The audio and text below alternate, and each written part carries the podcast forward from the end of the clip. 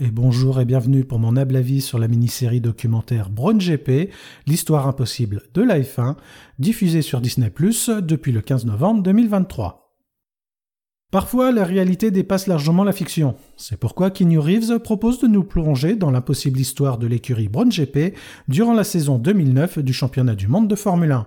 Ceci à travers une mini-série de 4 épisodes, d'une durée environ d'une heure chacun, diffusée sur Disney+. Toutefois, contrairement à la série Netflix Drive to Survive, qui tend à déformer les faits pour créer du spectacle, cette série documentaire offre une retranscription plus fidèle des événements, tout en nous présentant des perspectives que nous ne connaissions peut-être pas jusqu'à présent.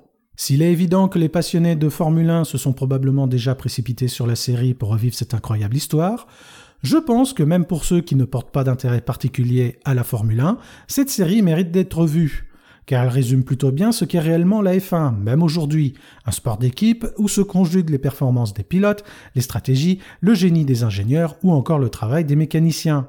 C'est également une révolution technique constante, une aventure humaine à toutes les échelles, mais aussi un business dans lequel naviguent des loups qui sont prêts à tout pour protéger leurs intérêts. De plus, la série réussit à expliquer avec simplicité et efficacité certaines subtilités techniques, réglementaires et politiques de la F1.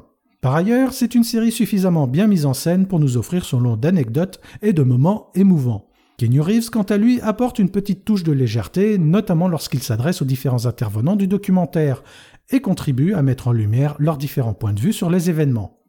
Enfin, il est à noter que l'histoire de Brown GP reste bien évidemment le tronc central de cette série.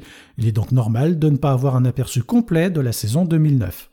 En conclusion, cette mini-série documentaire mérite d'être visionnée tout autant par les fans de F1 que par le grand public. Pour ma part, je dois bien avouer que voir certaines personnalités fortes telles que Christian Horner, Luca Di Montsemolo et même Ross Brom s'exprimer n'a pas manqué de me faire esquisser un sourire plus d'une fois, avec une mention très spéciale pour l'increvable Bernie Ecclestone.